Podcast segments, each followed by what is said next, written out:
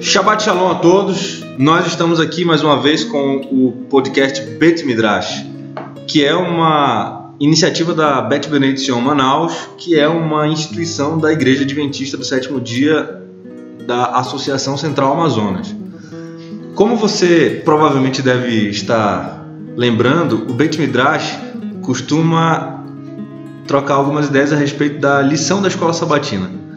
Mas o Bet Midrash está começando a partir desse programa a expandir os seus horizontes. Hoje nós estamos diversificando, diversificando investimentos. Certo, Jonas? então, nós estamos hoje iniciando uma, uma série nova de estudos. E essa série trata de questões doutrinárias. E as doutrinas, como você deve estar imaginando, tem a ver com a instituição adventista do sétimo dia. O título desse podcast que nós estamos iniciando agora, e que nós estamos muito felizes que você está acompanhando também a gente aqui, se chama Oneg Shabbat. Então, eu tenho duas perguntas aqui é, para fazer para os nossos é, convidados. convidados. que são titulares, na verdade, né? É, o, nós estamos aqui nessa, nesse programa é, em quatro pessoas. Nós estamos aqui Jonas, Roche William, Roche Vinícius e e eu, né? Que me chamo Gade. então, deixa eu fazer uma pergunta aqui para o Rocha Vinícius. Rocha Vinícius, você com sua larguíssima experiência em teologia e, e, e direcionamento, né? aconselhamento, etc., é, para os amigos que já acompanham a gente desde o Bet Midrash, que fala sobre a escola sabatina, o que, que significa Bet Midrash? Bom, Bet Midrash, pelo que eu tenho aprendido aí, é uma casa de estudo, né? é um espaço para a gente poder estudar e aprender mais sobre algum determinado tema. No caso da escola sabatina, o direcionamento da escola sabatina. E no caso agora, questões doutrinárias. Pronto, é excelente essa explicação do, do Rocha Vinícius, porque é, agora a gente entende que Bet Midrash não é só a escola sabatina, né? pode ser um tema relacionado à, à espiritualidade. Rocha William, o que, que significa Oneg Shabbat? Oneg Shabbat significa a alegria do sábado, né? A, o deleite, Oneg, a, é o deleite, é, é a felicidade que nós encontramos dentro do, do, do Shabbat, né? do sábado, que geralmente é um momento em que os judeus eles se reúnem na parte da tarde do Shabbat, como nós estamos aqui agora, e eles então discutem. Geralmente é uma discussão sobre a Paraxá da semana, que é a Paraxá, é a porção de estudo da Torá daquela semana. E nós, no caso, estamos aqui nesse Oneg Shabbat, que é a nossa alegria aqui, é estudar sobre temas gerais, né, que nós vamos chamar aqui de uh, Anachno Maminim, que é nós cremos, baseado nas nossas crenças fundamentais, que são 28. Então, Anachno é nós e Maminim cremos. Né? Então, no que nós cremos? E hoje nosso primeiro tema vai ser do nosso Oneg Shabbat, nosso estudo da tarde. Aqui vai ser estudar sobre a palavra de Deus. Jonas, fala para os nossos amigos que estão nos acompanhando como é que eles podem nos encontrar nas redes sociais ou então como é que eles podem é, vir aqui onde nós estamos e é, prestar culto, adoração junto com a gente da maneira como nós costumamos fazer. Nós estamos no Facebook, Instagram, Twitter, YouTube e no Spotify como Bet Beneit Sion Manaus. Você pode procurar também arroba BBT Manaus e você vai encontrar também. O nosso endereço aqui em Manaus é na rua Planeta Vênus, número 5. Fica próximo a Manaus Cult, ao IMPA, a Escola Aslan. Fica na rua da Rádio Tiradentes também. Se você quiser fazer-nos uma visita, você vai ser bem-vindo. Muito bem, amigos. Passadas essas etapas dos salamaleques e dos rapapés, vamos agora adiante. Para o amigo que está acompanhando a gente agora, que deve estar se perguntando o que, sobre o que, que eles vão falar, né?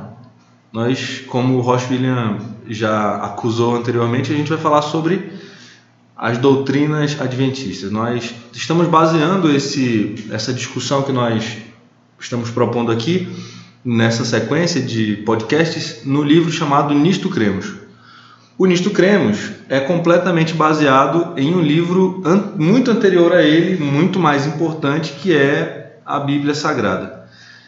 A primeira, a primeira questão importante que nós tratamos quando, quando começamos a ler o livro Nisto Cremos é falar a respeito da importância, da validade, da veracidade de um texto sagrado que os cristãos costumam chamar de Bíblia.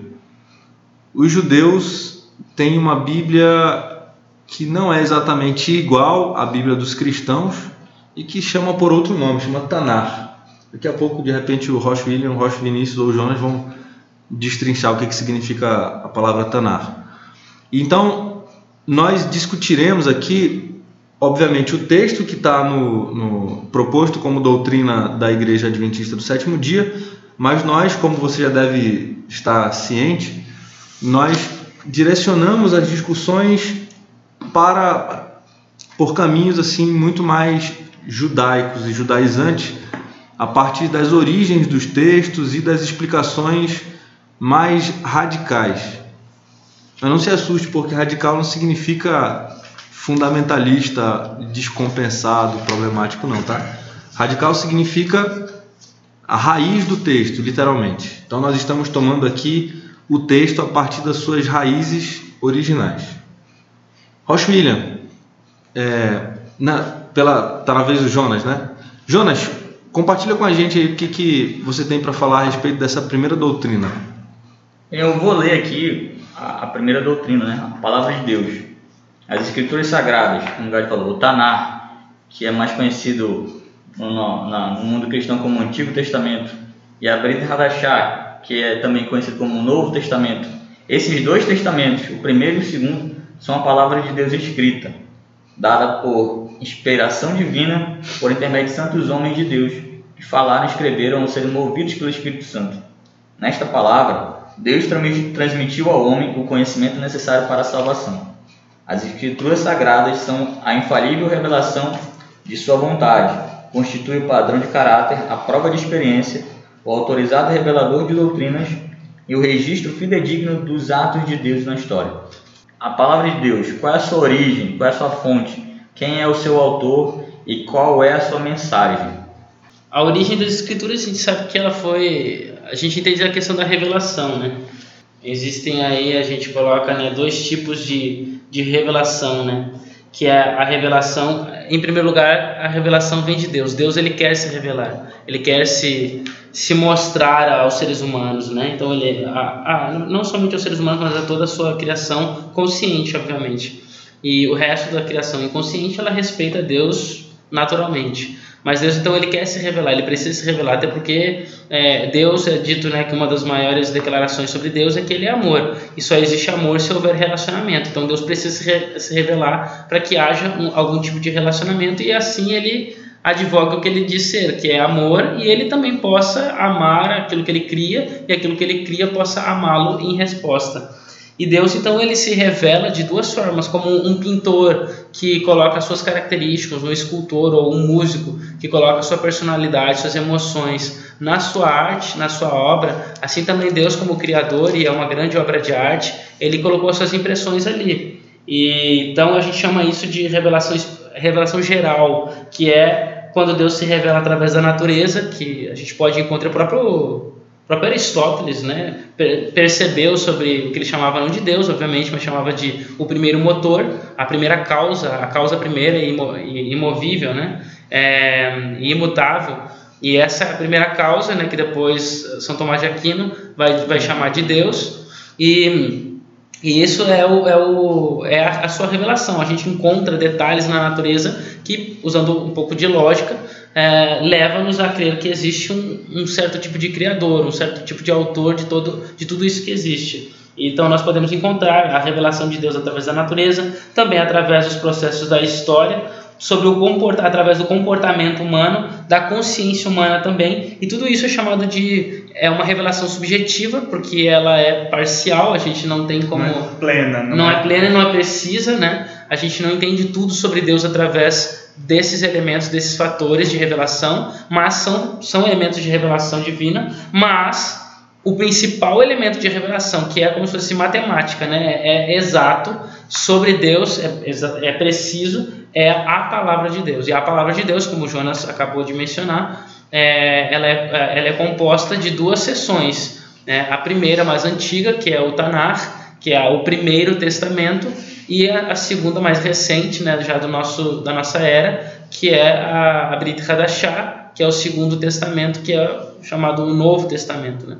E a gente pode explicar também, eu não sei se alguém quer que eu diga aqui ou alguém quer falar por que, que o nome é Tanar e por que, que é, a gente pode dizer primeiro Testamento, quer que eu fale?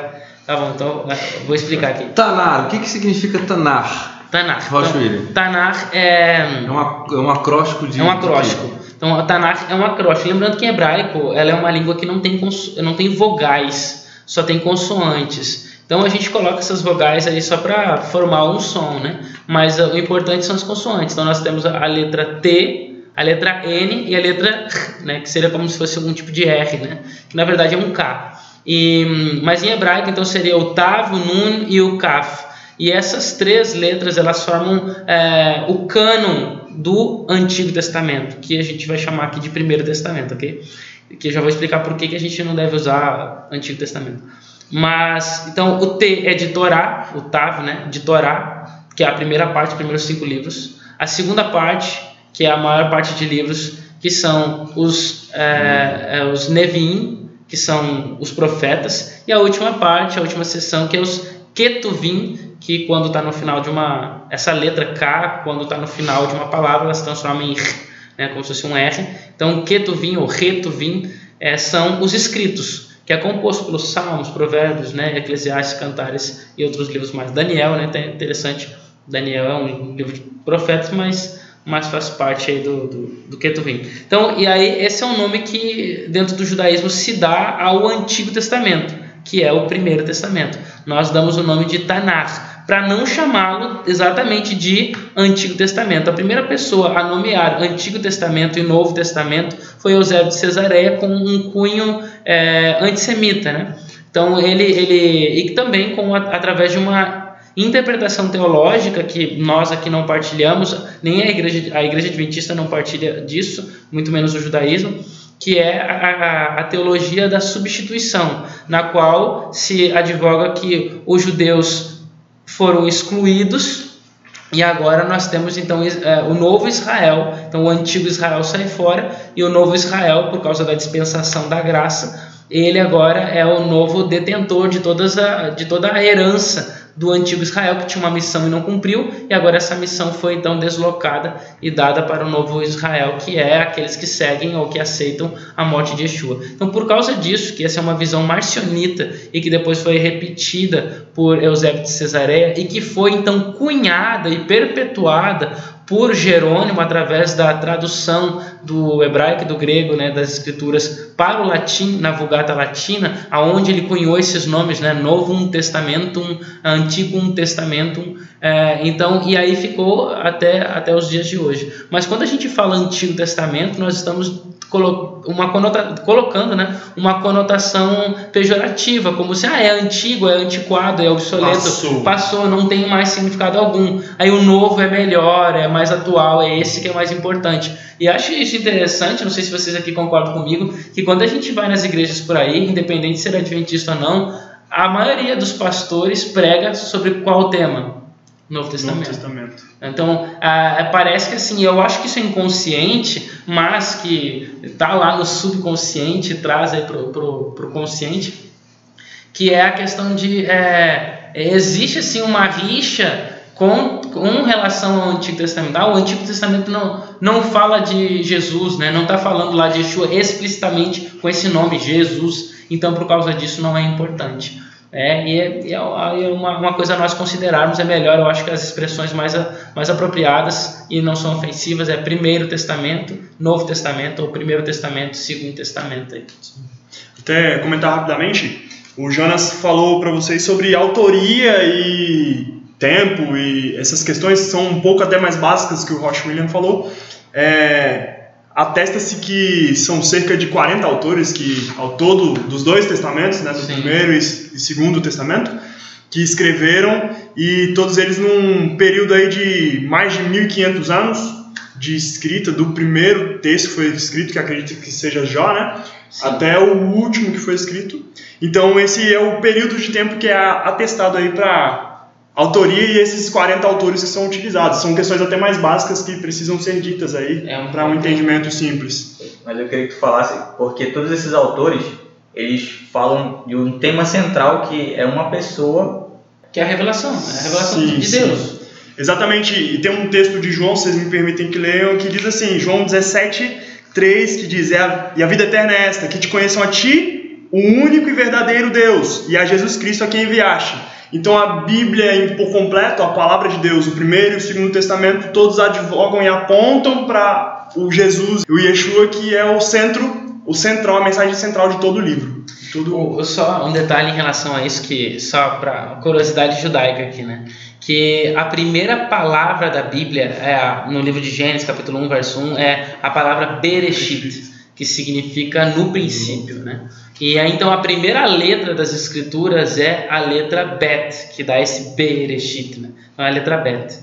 E o legal é que a última, se a gente fosse então contar a Bíblia, né? A Bíblia é o quê? É esse primeiro e esse segundo testamento, primeiro e o segundo testamento, que é o Novo Testamento. Se nós pegássemos a última palavra das, que eu estou falando isso porque isso dentro do judaísmo é muito comum pegar essas coisas tipo como o Shema. Pega a última, tu pegas né, a última palavra do da primeira ah, desculpa, a última letra da primeira palavra do Shema e a última letra da, da, Da última. da última palavra do Shema e tu, e tu formas uma, uma palavra nova. Então, se nós pegarmos a primeira letra da primeira palavra da Bíblia e a última letra da última palavra da Bíblia, que está no livro de Apocalipse, termina com um Amém. Então, a última palavra é Amém e a última letra é o Nun. E se a gente somar o B mais o N do Nun, o Bet, mais o N do Nun, nós vamos formar uma palavra que é Ben. E Ben, em hebraico, muitos devem conhecer de Ben Yamin, por exemplo, né? Benjamin, né? Então, que, que significa filho, né? Então, Ben é filho em hebraico. E isso é, é curioso, eu acho isso interessante, porque então, qual é o tema do princípio ao fim, de Gênesis a Apocalipse? Qual é o tema das escrituras? É falar de um filho. O tema é um filho. E aonde que a gente encontra pela primeira vez esse filho?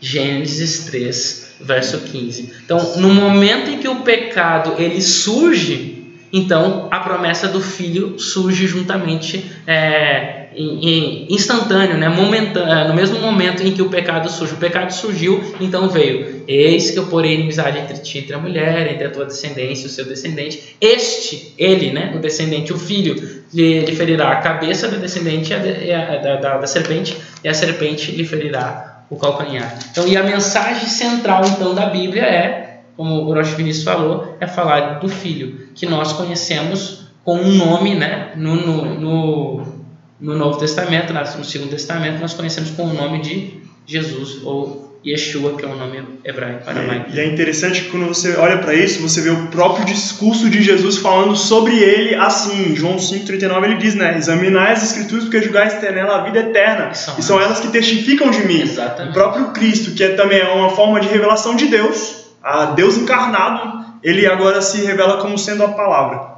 E, e é legal que tu falaste só um detalhe, que é quando ele estava na estrada de, é, de Emaús, né? E foi conversando com os, os discípulos dele lá, que não sabiam que era ele próprio, o próprio Yeshua.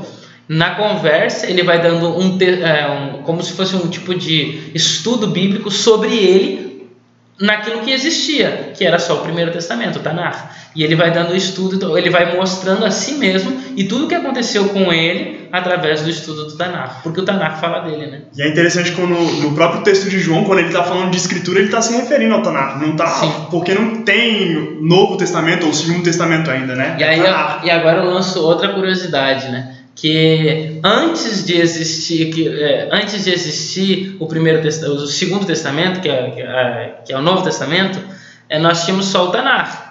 E novamente, se nós pegarmos a primeira letra e a última letra do Primeiro Testamento, que dentro do cânon, nesse cânon de T de Torá, N de Nevim e Q de Ketuvim, que é o primeiro cânon, É, então lembra que o próprio Yeshua falou: não vim revogar a lei, a Torá, nem os profetas, Nevim. E não, só não chegou a mencionar os Ketuvim porque era mais utilizada no momento litúrgico. Né? Mas se nós pegarmos esses três é, pedaços das escrituras que compõem as escrituras, né? Esses, essas três seções que compõem as escrituras, a Torá, o Nevim e o Ketuvim, a gente pega então a primeira letra que é o Bet e a última letra que está lá no livro de Crônicas, no final do livro de Crônicas, nós vamos ter então a, o Bet com o Lamed e juntas nós formamos a palavra Lev em hebraico, né? E essa palavra Lev significa coração, porque to, tudo que está escrito aqui deve estar no nosso coração, é o conforto do nosso coração. E se nós pegarmos a primeira letra, que é o Bet, com o principal livro da Bíblia, que é a Torá. A última palavra no livro de Deuteronômio é a palavra Israel, que também termina com L. Então nós juntamos e formamos novamente leve. Porque tanto a Torá como todo o Tanar deve estar no nosso coração. Porque quando a gente junta com o, o Novo Testamento, tudo é falar sobre o Messias, falar sobre o Filho. O Filho deve estar no nosso coração porque é a nossa grande esperança, é o que alimenta a nossa grande esperança. A gente pode até viajar homileticamente e ir lá para Apocalipse 3:20, né? Eis que estou à porta e bato, e a gente entende essa porta como a porta do coração, né? Então é aonde ele quer entrar. E como é que ele entra então nesse coração? Escrituras, a palavra de Deus. Olha, tem tem uma um, baseado no que vocês estão falando, né? É, a gente sabe que originalmente o judaísmo é, compreende que existe 613 mandamentos é, ordenados e recomendados e proibidos dentro do, do é, dentro da Torá. Desses 613 mandamentos, o último mandamento que foi ordenado pelo próprio Deus está em, em Deuteronômio, capítulo 31, versículo 19, que fala a respeito de, de ler, de escrever e de inculcar as escrituras nos filhos. Que isso está muito relacionado ao, à oração do Shema, né? a reza do Shema, que é Deuteronômio 6. Então, 4 a 9. Exatamente, Deuteronômio 6, de 4 ao versículo 9. E aí, o que, que se interpreta a partir do, desse versículo que é Deuteronômio 31, 19? É que todo judeu deve escrever para si um Sefer Torah. Então, ele tem que escrever porque enquanto ele está escrevendo o Sefer Torah, ele está aprendendo. E é um trabalho de é um trabalho de uma vida, porque se houver um erro, se uma letra estiver disforme, se houver uma é, alguma sujeira no material em que está sendo escrito, se a tinta não for correta, ou então se as letras se tocarem, é, a escritura que ele está fazendo perde a validade e aí ele tem que recomeçar. Essa sacralidade direcionada de uma pessoa que está escrevendo um Sefer Torah é a sacralidade que se dá para a palavra de Deus, né? E aí eu tenho uma provocação para fazer para vocês aqui. Antes de tu falar, isso é didático, é pedagógico, porque quando tu escreve, tu, tu assimila melhor. Isso, assimila melhor. E vai guardando, né? No sentido de guardar no coração, né? Como diz o, o Shema. A gente tu aprende... inculcarás os teus filhos e delas essas palavras tu vai elas serão por frontal entre os olhos, você vai ficar na cabeça e vai, tendo, vai ficar no teu coração também, né? Eu escutei uma vez uma conversa que eu tive com outro pastor e ele me disse que a questão de entender, compreender o texto bíblico não é só ler e compreender cognitivamente, mas é quando você aplica o texto e vive esse texto. Então, o entendimento é dado quando você, de forma prática, vivencia isso, né? É isso aí, a gente poderia fazer, abrir uma discussão aqui a respeito de, de filosofia é, grega e filosofia é, hebraica. hebraica né?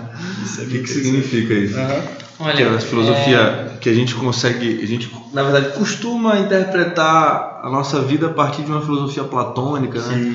uma cisão entre mundo espiritual, mundo físico, etc. Verdade, por aí. Mas aí a filosofia judaica ela é muito prática, né? Você tem que fazer, Exatamente. você tem que vai lá, escreve no, no umbral da tua porta. Tem que sempre colocar em prática. É tudo encenado, né? tudo muito Isso. feito. Agora, gente, um detalhe que, que vale. Eu não fiz a minha, ah, tá. a minha provocação. Porque a minha provocação é a seguinte: como é que eu sei ou como é que as pessoas vão chegar à conclusão de que essas escrituras sagradas são são assim as escrituras que eu devo adotar como regra de fé para minha vida, porque existem uma infinidade gigantesca, literalmente, De né? livros. de livros que são considerados escrituras sagradas. Sagrados. né? Então, por que Os que eu- Vedas, por exemplo. É, sim. e, e até alguns até um pouco mais antigos, né? Textos mais antigos. Existe uma acusação de, de altas críticas literárias, é, críticos literários, né? De, da chamada alta crítica, que dizem que Moisés, para escrever a Torá, Se inspirou em se inspirou em textos sagrados da Mesopotâmia, né? Então, a própria composição de algumas, alguns trechos da lei, das proibições e, e de recomendações que Moisés fez, estavam no, no Gilgamesh. exatamente Hammurabi. Exatamente. É, É então eu- Eu- Por que, que eu deveria acreditar nessa escritura sagrada e não em outras escrituras sagradas? Eu acho que tem vários pontos a considerar aí sobre isso. Primeiro ponto é que é, a evidência ética da Bíblia. A Bíblia, por exemplo, ela trata os seus heróis de forma é, Honesta. honesta. Então, por exemplo, Davi é um dos maiores heróis da- das escrituras dentro do judaísmo, mas ele é um herói que é, mentiu, que matou, sanguinário, que adulterou, certo? Então, é, isso não foi omitido. Como quando nós vemos histórias como as histórias de Thor, de Hércules, de é, Aquiles, que são grandes heróis gregos e, e nórdicos, por exemplo, é, essa- esses grandes é, é, erros, seus erros, são omitidos. Por, nós temos um exemplo muito, muito clássico disso, é, é em relação às pirâmides do Egito. Na, as pirâmides, quando é, feitas as inscrições, as anotações do, do faraó, somente os as suas proezas, nunca os seus defeitos. Ninguém jamais o faraó permitiria isso. Sem contar que ainda por cima, quando um faraó morria, o outro ia lá, se fosse, se não fosse da mesma família, aquelas dinastias, se fosse de uma outra dinastia, ele apagava por completo. Então essa é uma evidência ética que eu acho que é importante. Uma outra evidência é uma evidência psicológica. A Bíblia até hoje você pode dar para uma pessoa é, o livro do Harry Potter, você pode dar o livro dos Vedas, você pode dar aí o Alcorão. E talvez vou dizer assim que até pode esses esses dois últimos que eu falei que são mais livros mais religiosos pode até causar algum tipo de efeito. Mas assim o efeito que a Bíblia faz você dá o livro uma Bíblia para uma pessoa na prisão e você pode ver uma transformação genuína numa pessoa somente através da leitura. Então essa é uma evidência psicológica. Peraí que eu, que eu tenho mais evidência aqui. Outra evidência é uma ele quer me cortar aqui. Então outra evidência é uma evidência histórica. Quando nós pegamos as profecias é, se nós entendemos a Bíblia é, da forma como ela é apresentada, não de uma forma crítica literária, é, as profecias elas se encaixam perfeitamente na época em que elas foram prometidas. é, que iriam acontecer os eventos, o próprio, por exemplo, é, aparecimento da pessoa do Messias é previsto, isso é inegável, que ele é previsto de acordo com o livro de Daniel, capítulo 9, e mesmo que fosse considerado uma, uma recente ou uma tardia é, datação do livro, de qualquer forma, esse livro foi escrito, o livro de Daniel, antes de Yeshua nascer. E por causa disso, porque ele foi escrito antes, é, se encaixa perfeitamente na história. E fora outras, outras, outros é, momentos históricos. Né? Então eu acho que esses são alguns dos, dos fatores que pode comprovar que a Bíblia de fato é um, é um livro confiável. É, fora, eu estou citando alguns, a gente poderia colocar outros fatores também, mas esses são alguns deles que eu resolvi citar aqui. E eu acho que também tem um aspecto muito relacionado à própria fé, inclusive. É, Porque a Bíblia ela tem vários textos que apontam para veracidade e fidelidade, e o texto sendo como confiável. E se a gente não entra também com aspecto fé, eu acho que isso tudo também fica um pouco solto, né? A fé eu acho que é uma cola também para poder aceitar o texto bíblico como sendo o, aceitável, né? No caso da provocação. O Rocha Vinícius está com a Bíblia aberta no livro de Pedro. Eu lembrei que Pedro ele fala da utilidade desse livro, né? E a gente atesta essa utilidade na nossa vivência aqui de, de comunidade, de congregação, que ela é útil para o ensino, para a correção. E a gente vê essa mudança. Não é, é, um- é justamente por causa desse fator fé, né? E algo que o próprio Pedro fala, que era um texto que eu queria falar como um ponto, é que a Bíblia afirma que nenhum texto, e eu leio aqui 2 Pedro no capítulo 1, verso 21, nenhuma. Ele diz assim: Porque nunca jamais qualquer profecia foi dada por vontade humana. Entretanto, homens falaram da parte de Deus movidos pelo Espírito Santo. Então, essa é uma questão que não vem de particular da elucidação, que diz o verso 20, né? Não é algo próprio dele, que foi, por exemplo, Moisés pegando uma história que ele escutou e repetiu, e repetiu ela e reproduziu algo em cima. Não, foi revelação divina. Esse é um ponto interessante. E, e aí tem muita discussão sobre Pois é. até como Deus se revela e como ele usou os homens para escrever. Isso é muito pois interessante é, é tem, a- isso tem a ver também com a unidade das escrituras. Você tem 40 autores diferentes, como tu falaste, mais de 40 autores em mais ou 1500 menos é, 1500 anos que escreveram em épocas, em culturas diferentes, com culturas diferentes, com é, é, Linguagem. é linguagem diferente, com intelectualidades diferentes, e mesmo assim existe uma coesão nas escrituras, elas não se contradizem. A contradição está somente aos nossos olhos, mas se nós fizermos uma boa interpretação, exegese, hermenêutica das escrituras, nós vamos perceber que ela não entra em contradição em momento algum, a contradição está somente em nós. E essa coesão, essa unidade é única em um único livro que é a Bíblia. Tanto é que não é à toa que é um livro tão antigo e que é todos os anos ainda o maior best-seller. É, Eu não sei como é que as pessoas compram tanta Bíblia, se a Bíblia é o livro ser todo ano mais vendido, como é que não esgotou ainda todas as casas, mas ainda é, ainda é, um, é, um, é um fator in- interessante. Outro fator também é a própria história da Bíblia e do povo que, que conduziu ela. Que também- Preservação. que é a preservação. Olha, por exemplo, nós não, não existem mais os babilônicos, não existem mais os persas, os gregos, como a gente compreende na Bíblia, esses gregos atuais não são os mesmos, nem os, nem os romanos não existem mais, mas o povo judeu ainda existe. E esse povo foi quem preservou as escrituras, especialmente o Tanakh. E no Novo Testamento eram judeus, inicialmente, que foram preservando, que depois passou para, para os padres, né, para os pais da igreja e padres, que então preservaram e está aqui até, até hoje conosco. Então tudo isso é um livro que foi tentado ser destruído, queimado em praça pública em muitos momentos, a Torá, por exemplo.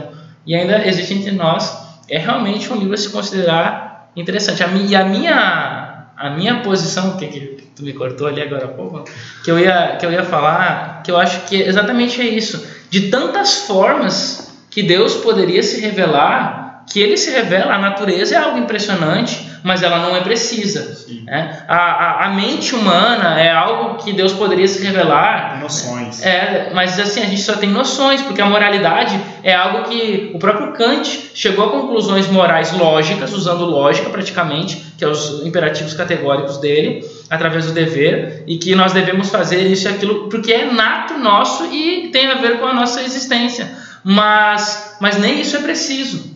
A história também, nada disso é preciso. Mas Deus não, ele escolheu um livro. E eu acho que isso que é a grande assim jogada de Deus. Ele escolheu um livro, olha, uma coisa que assim, eu tô falando ao meu, ao meu ver, é algo tão insignificante, é só um livro, entendeu? É só um livro. Mas é um livro que movimenta a história. Nós temos é, é, pessoas que são transformadas por esse livro, mas nós também temos muitas guerras e muitas revoluções e passagens da história, como a Idade Média para o Renascimento e, a- e o Iluminismo, por causa desse livro. A maior invenção dos seres humanos não é a roda, É escrita. é a escrita, e exatamente. é que é quando começa a É história. o que a gente chama de história, né? O que existe antes É da escrita, é chamada pré-história, que são chamadas as chamadas civilizações ou povos ágrafos, né? Isso. Isso, a escrita conceitualmente estruturada com, com aquilo que é sintaxe, morfologia, concordância, enfim, né? essas regras básicas. E aí, como é que o ser humano se aproxima mais? Isso é tema para os próximos capítulos, né? Aham. O que, que faz do homem a imagem e semelhança de Deus? Então, eu vou, eu vou, eu vou adiantar um pouquinho aqui. É base, assim, eu vou super reduzir. É a capacidade de fala. Esse é um dos critérios Certo. que mais aproximam os seres humanos de Deus, né? Segundo a Bíblia. Que é a capacidade de fala, porque a fala representa uma capacidade intelectual superior de raciocínio, de lógica, de nomeações e tudo mais, as teorias linguísticas ajudam a gente a compreender muito bem isso aí. Então, como é que os seres humanos é, se aproximam de Deus? É falando e ouvindo o que ele tem para falar. Então a Bíblia é o que? Basicamente a, a Palavra de- palavra de Deus, né? E foi assim que começou, né? E foi assim que a- tudo começou com a palavra, né? Aham. Então, é, os seres humanos só conhecem Deus, só- Deus só se Porque ele revela fala. porque ele fala e os seres humanos são inteligentes o suficiente para entender o que ele fala. Isso gera um relacionamento. E aí, Não, e o relacionamento, né? detalhe, exatamente, porque Por- sem a fala não tem relacionamento. Tu pode ver uma pessoa, mas se tu não te movimentar, no mínimo, que é um tipo de fala, É porque a fala não é só a articulação da Sim, voz, né? exatamente. É a, transmiss- a fala é a transmissão É. de uma ideia. tanto é que a maior porcentagem da fala está na articulação do, do- do- dos gestos, né? Ah, então, não verbal, né? É, não verbal, exato. Mas veja que interessante, é, isso é muito legal que tu falaste, Gade, porque então tudo começa com a fala e a fala é exatamente o que Deus gravou, né, ou deixou gravado para que fosse transmitido para a nossa salvação. E, e é, é muito mais importante aquilo que nós temos para ouvir do que aquilo que nós temos para ver. Então, em relação a Deus, não vale aquilo que nós vemos, não. O importante não é vê-lo, o importante é ouvi-lo. Então, o Pirkei de Rabi Eliezer, que é um texto que conta a história e uma interpretação a partir do, do relato bíblico, fala que havia sete coisas criadas antes do mundo ser criado. Elas As são sete coisas que existiam. as sete coisas que existiam antes do mundo ser criado. Uhum. Então elas são, número 1, um, Torá, número 2, Guerrinom, número 3, Jardim do Éden, número 4, o Trono da Glória, número 5, o Templo, número 6, o Arrependimento e número 7, o nome do Messias. Mais na frente ele diz que o nome do Messias estava gravado no Trono da Glória de Deus, né? Uhum. Como é que a gente sabe que por que a gente diz que a Torá existia antes da criação do mundo? Porque o livro de Provérbios, capítulo 8, versículo 22 diz que diz assim: "O Senhor me possuía antes é, ou no, no início dos seus caminhos, antes dos dias antigos", Que é a ou seja, de Deus ali, né? Exatamente. A sabedoria é a palavra de Deus. Exatamente. Ou seja, a palavra de Deus existia antes da criação do mundo, no começo dos, dos caminhos de Deus. Ou seja, Deus é como se ele tivesse criado a palavra. né? É óbvio, ele criou tudo. Né? Só um último detalhe, assim, para a gente entender, finalizando tudo isso, é que a, a Torá, ou as escrituras como um todo, ela, então, ela é tão fundamental que ela, o tema dela, como eu mencionei anteriormente, como a gente já discutiu aqui, que é Gênesis 3,15, que é a morte do Messias e que isso se realiza na vida dele através eh, dos primeiros eh, livros do Novo Testamento. E ali é na cruz, exatamente na morte dele na cruz, que nós temos o ápice da maldade humana, porque a, a, a, os seres humanos são é, deicidas, eles são capazes de matar Deus, e isso é a revelação do que é o pecado, mas ao mesmo tempo é na cruz também que nós temos o ápice do amor divino, que é a revelação de quem e do que é Deus para nós. E eu gostaria só de terminar com essas palavras bonitas aí que eu falei, mas uma, que eu li aqui, mas é, com, uma, com uma frase de Immanuel Kant, que ele diz assim: A existência da Bíblia como um livro para as pessoas é o maior benefício que a humanidade já experimentou. Toda tentativa de diminuir isso é um crime contra a sociedade.